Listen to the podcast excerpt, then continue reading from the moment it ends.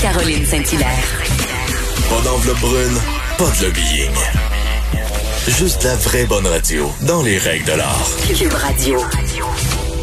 La ville de Mercier est aux prises avec une éclosion qui a forcé la fermeture de plusieurs commerces et euh, on, veut, on veut en parler avec euh, la mairesse de Mercier, Lise Michaud. Bonjour, Madame la mairesse. Bonjour.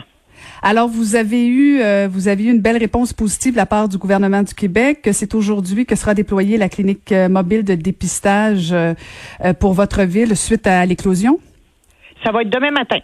Demain matin, demain matin, excusez-moi. Donc, vous avez une réponse favorable et vous êtes contente, j'imagine. C'est la bonne nouvelle. Tout à fait. Euh, la bonne nouvelle dans la mauvaise, mais effectivement, on a eu euh, une très belle collaboration avec la santé publique depuis le tout début et ça se concrétise encore aujourd'hui par euh, l'acceptation rapide d'avoir une clinique mobile sans rendez-vous sur le territoire de Mercier demain à partir de 9h30 à notre centre communautaire. Alors pour les gens qui nous écoutent là, parce que pourquoi la ville de Mercier avait tant besoin d'une clinique comme ça mobile, disons que ça a fait effort chez vous, Madame la mairesse. Ben en fait, c'est pas sur notre territoire que ça l'a fêté, c'est dans une municipalité voisine où il y a eu un, bon parti de jeunes. Euh, par contre, il y a plusieurs jeunes de Mercier qui ont participé à cette euh, à cette fête. Et euh, bon, ces jeunes travaillent dans nos entreprises et ça a fait euh, comme boule de neige. Là, et on a eu plusieurs entreprises qui ont fermé pour de la désinfection et qui ont pu réouvrir par la suite. On a des entreprises qui sont encore fermées aujourd'hui depuis la fin de semaine et aujourd'hui sont encore fermées parce qu'ils attendent les résultats de, de tests que leurs employés ont passés. Et il y a d'autres entreprises qui sont fermées de façon préventive parce que justement, c'est des jeunes qui travaillent majoritairement dans leur installation et de façon préventive, ils ont fermer. Et la clinique de demain, ben, elle va donner un coup de main à ces entreprises-là pour que leurs jeunes viennent passer les tests de façon plus rapide. Et en même temps, ben, la, famille et l'entourage de ces jeunes-là aussi. Donc, on est bien fiers de pouvoir euh, répondre rapidement à ces jeunes pour à ces gens pour pouvoir les, sécuriser et qu'ils puissent repartir leur activité euh, d'entreprise. Mm-hmm. Est-ce que ça, ça vous confirme que vous devriez, comme la ville de Montréal, rendre le port du masque obligatoire et ben, en fait, on en a discuté hier soir au Conseil. Vous savez, Mercier, on est 14 000 de population. Donc, euh, même si Mercier avait mis depuis longtemps l'obligation du port du masque dans les endroits publics, qu'on vient de vivre actuellement, puis ce qu'on vit, on l'aurait vécu quand même parce que ça s'est passé dans une ville à côté.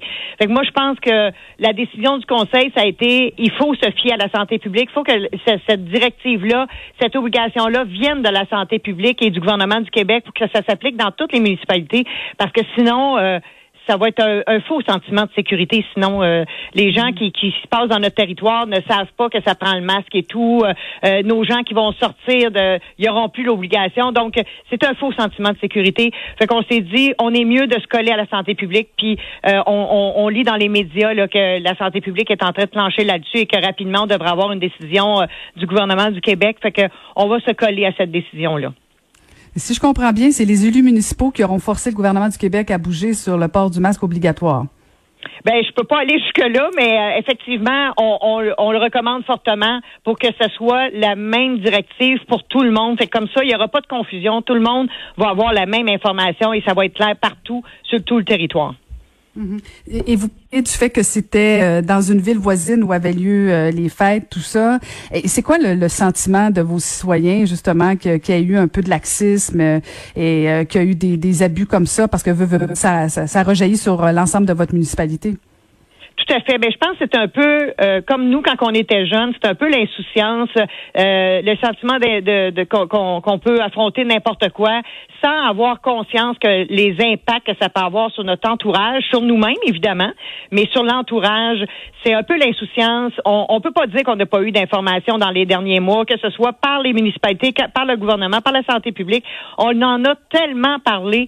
Euh, les écoles ont été fermées et tout, mais les jeunes, on dirait que certaines personnes ont ont, comme cette insouciance-là, mais j'espère que l'expérience qu'on est en train de vivre actuellement va, va faire en sorte que nos jeunes et nos moins jeunes vont être plus conscients que les décisions qu'on prend, y ont un impact sur toute une communauté. J'espère que ça va servir d'exemple.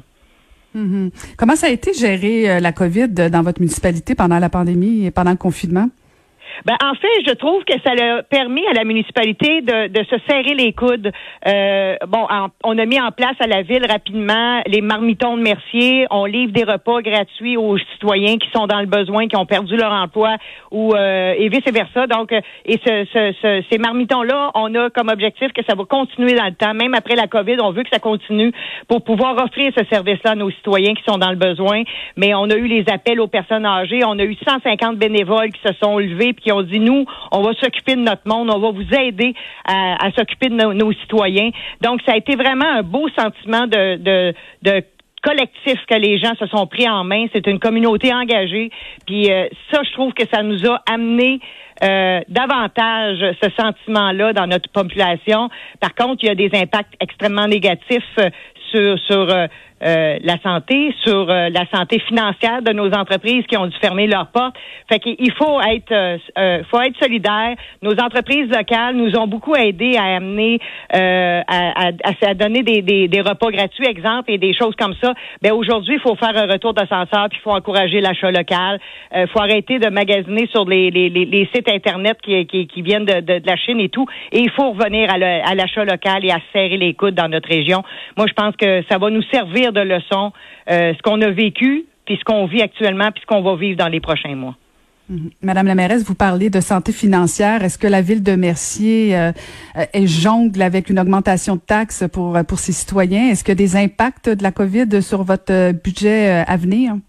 Ben écoutez, je suis pas en mesure de vous dire exactement ce que ça va donner comme résultat, mais je peux vous dire qu'on ne veut pas que ça ait un impact sur le compte de taxes parce que nos citoyens ont aussi eu un impact sur leurs finances personnelles.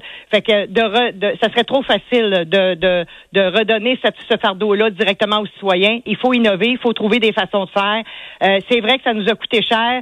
Euh, le gouvernement du Québec nous a dit qu'il nous viendrait en aide aux municipalités pour, euh, pour assumer ces, ces, cette charge additionnelle qu'on a eue. donc, on, on, va espérer que le gouvernement du Québec, effectivement, va nous venir en aide. Mais il faut aussi, nous, en tant que municipalité, essayer d'innover, couper dans nos dans, dans, dans des dépenses qu'on aurait prévues, les retarder dans le temps, mais il faut absolument pas dire la solution facile, on va, on va relayer ça à nos, citoyens sur le compte de taxes. Là. On peut pas faire ça. Mhm. Ben, j'ai très hâte de voir ça. Merci beaucoup de nous avoir parlé, Madame la mairesse. Ben, merci à vous. Bonne journée. Merci. Merci. C'est Lise Michaud, la mairesse de Mercier.